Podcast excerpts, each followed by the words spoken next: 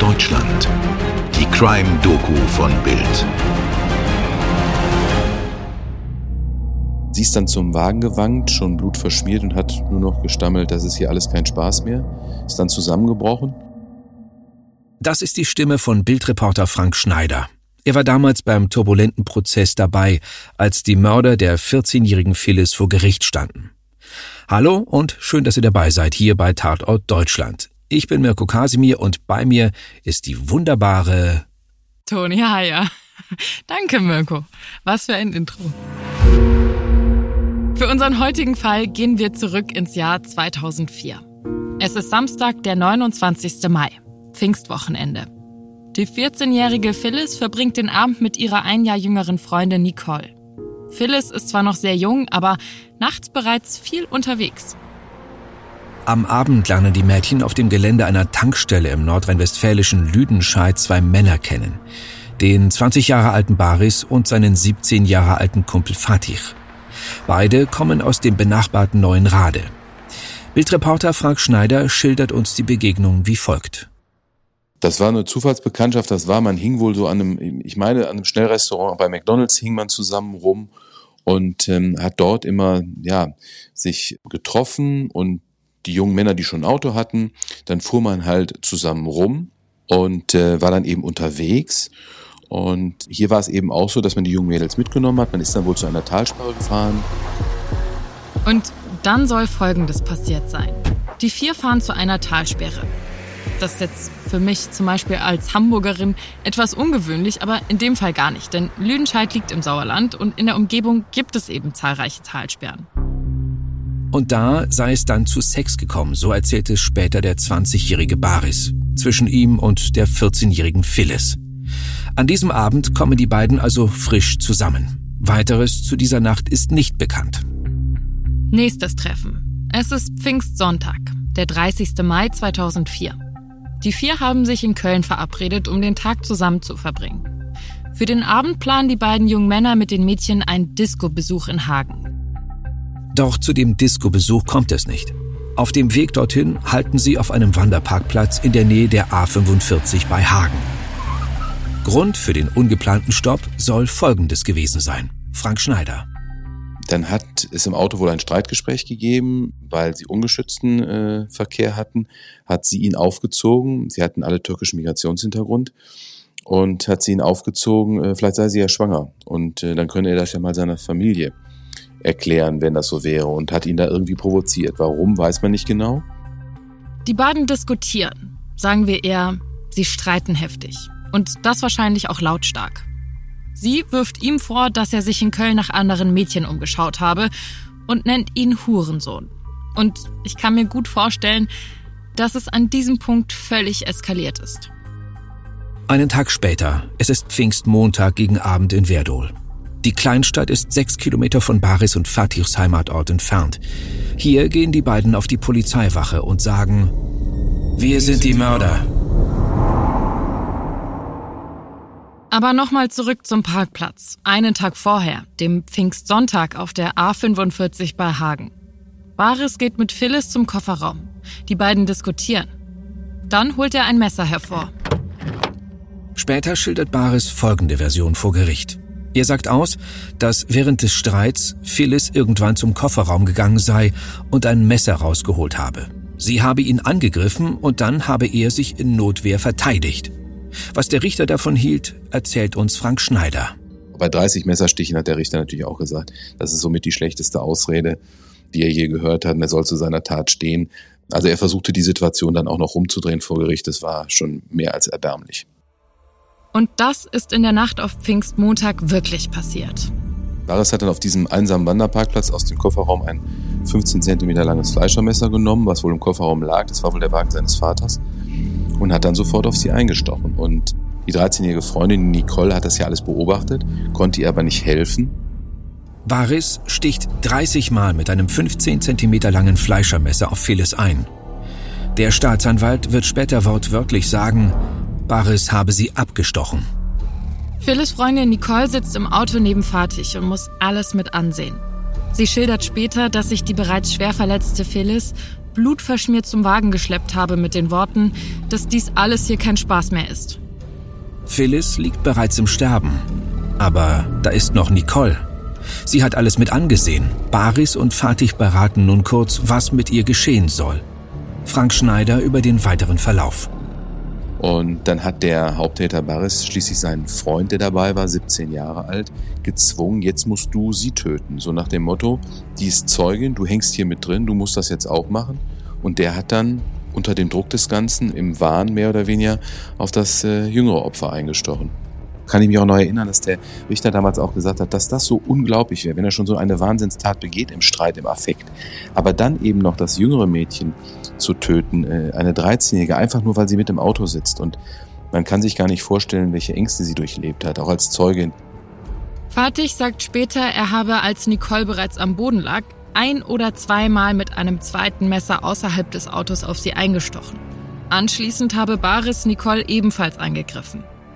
Zusammen attackieren die beiden Männer ihr zweites Opfer so lange, bis sie überzeugt sind, dass Nicole auch tot ist. Insgesamt sollen sie ungefähr 20 Mal auf die 13-Jährige eingestochen haben.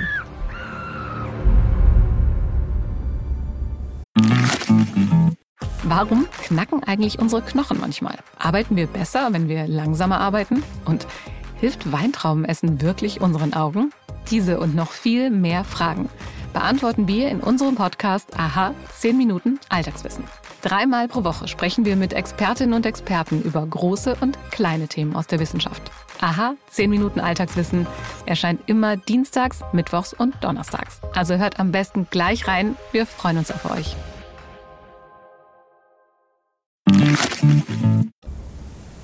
Es ist nachts. Es ist dunkel. Der Parkplatz liegt einsam abgeschieden an einer Landstraße. Nicole stellt sich tot. Sie ist schwerst verletzt. Baris und Fatih fliehen. Nicole schleppt sich noch zur Straße. Sie kann ein herannahendes Auto stoppen. Der Fahrer alarmiert Polizei und Rettungskräfte. Und wie durch ein Wunder überlebt Nicole. Die Täter, die ahnen davon aber nichts. Sie erfahren davon erst aus den Medien und stellen sich. Frank Schneider erinnert sich das werde ich auch nie vergessen, dass es schon sehr ungewöhnlich war. Offenbar war das Druck von der Familie. Sie müssen sich wohl anvertraut haben, beziehungsweise, soweit ich mich erinnern kann, waren eben auch noch äh, Blutspuren am Körper. Das ist natürlich bei so einer Vielzahl von Messerstichen auch erwartbar. Und dann haben sie sich schließlich gestellt, aber nicht, weil sie, glaube ich, so reumütig waren in dem Moment, sondern weil der Druck so groß war und ihnen ja klar war, Nicole hat überlebt und sie wird gegen uns aussagen. Und äh, sie wusste ja gar nicht die genauen Namen der beiden, weil man sich ja erst am Tag vorher kennengelernt hat. Aber aufgrund der Beschreibung und des Autos wäre man sowieso auf sie gekommen und beide sind dann sofort in Untersuchungshaft gegangen. Es ist Februar 2005, erster Verhandlungstag. Und an diesem Tag kochen die Emotionen so richtig hoch. Phyllis Mutter hat im Vorfeld der Verhandlung Beruhigungsspritzen bekommen.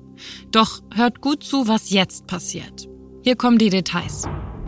Der Prozessauftakt war sehr spektakulär. Ich war damals selber vor Ort und kann mich noch erinnern, wie die Mutter des Opfers, also von Phyllis, als die beiden Angeklagten reingeführt wurden, völlig ausgerastet ist, ist auf den Tisch gesprungen. Das sah aus, als könnte die schweben. Das, ich weiß bis heute nicht, wie die so schnell auf den Tisch gekommen ist. Ist dann über den Richtertisch gelaufen, quer durch den Saal und ist dann einfach gesprungen auf den Täter drauf und ähm, hat gesagt, er hatte ziemlich hervorstehende Augen, hat ihm immer Froschauge genannt, Froschauge, ich bring dich um. Ist dann auf ihn losgegangen. Der damalige Oberstaatsanwalt ist dazwischen gegangen, zwei Beamte des Wachdienstes sind dazwischen gegangen, die wurden alle leicht verletzt und sie ist wirklich wie von Sinnen auf den losgegangen. Das hat aber keine strafrechtlichen Konsequenzen am Ende gehabt, weil er, der Angeklagte, auf eine Strafanzeige verzichtet hat und aufgrund der psychischen Ausnahmesituation, dass es hier um den Mord an ihrer 14-jährigen Tochter ging, nach der Verlesung der Anklage vertagt der Vorsitzende Richter den Prozess. Den beiden jungen Männern wird Totschlag, versuchter Mord und gefährliche Körperverletzung vorgeworfen. Der emotionale Ausbruch von Phillys Mutter bleibt ohne Folgen. Der Angeklagte verzichtet auf eine Strafanzeige und das Gericht sieht hier eine psychische Ausnahmesituation gegeben. Die Mutter selbst entschuldigt sich noch vor Gericht und beteuert, es würde ihr leid tun. Sie könne sich gar nicht richtig erinnern an das, was geschehen ist. Am 17. Februar 2005 wird der Prozess fortgesetzt, unter besonderen Sicherheitsvorkehrungen. Unser Reporter über das Strafmaß.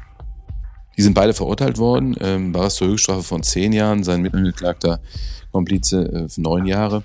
Und das ist ja nach Jugendstrafrecht nicht mehr möglich gewesen. Beide sind als relativ unreif eingeschätzt worden und trotz ihres Alters von 20 und 17, also der 17-Jährige ist so heranwachsender oder Jugendlicher, aber auch der Barres als 20-Jähriger ist nach Jugendstrafrecht verurteilt worden und da ist eben mehr als zehn Jahre so gut wie nicht möglich.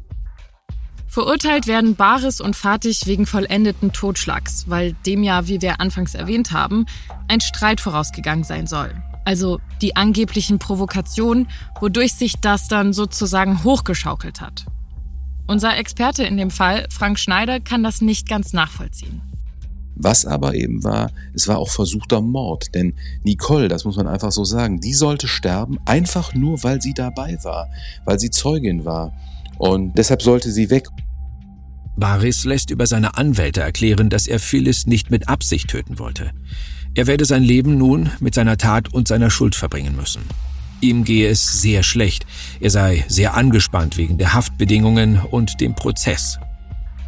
Auch Nicole ist als Zeugin im Prozess anwesend. Sie hat diesen Horror nur knapp überlebt. Und welche Narben sie ihr restliches Leben mit sich trägt, das will man sich gar nicht vorstellen. Nicht nur war ihre Jugend mit dieser Tat schlagartig vorbei, Sie hat dazu auch noch ihre beste Freundin verloren. Und mit diesem Trauma muss sie irgendwie weiterleben. Und damit sind wir am Ende unseres heutigen Falles. Wir danken euch, dass ihr mit dabei wart und freuen uns, wenn ihr auch beim nächsten Mal wieder einschaltet. Und wie immer, wenn ihr Kritik, Anregungen oder Fallvorschläge habt oder uns einfach nur eure Meinung mitteilen wollt, dann schreibt uns gerne eine E-Mail eine Nachricht bei WhatsApp oder eine DM bei Instagram. Die Infos dazu findet ihr in den Show Notes. Recherchiert haben wir den Fall mit Artikeln vom Spiegel, dem Stern und der Rheinischen Post. Und wir bedanken uns bei Bildreporter Frank Schneider für seine Statements. Bis zum nächsten Mal. Euer Mirko und eure Toni.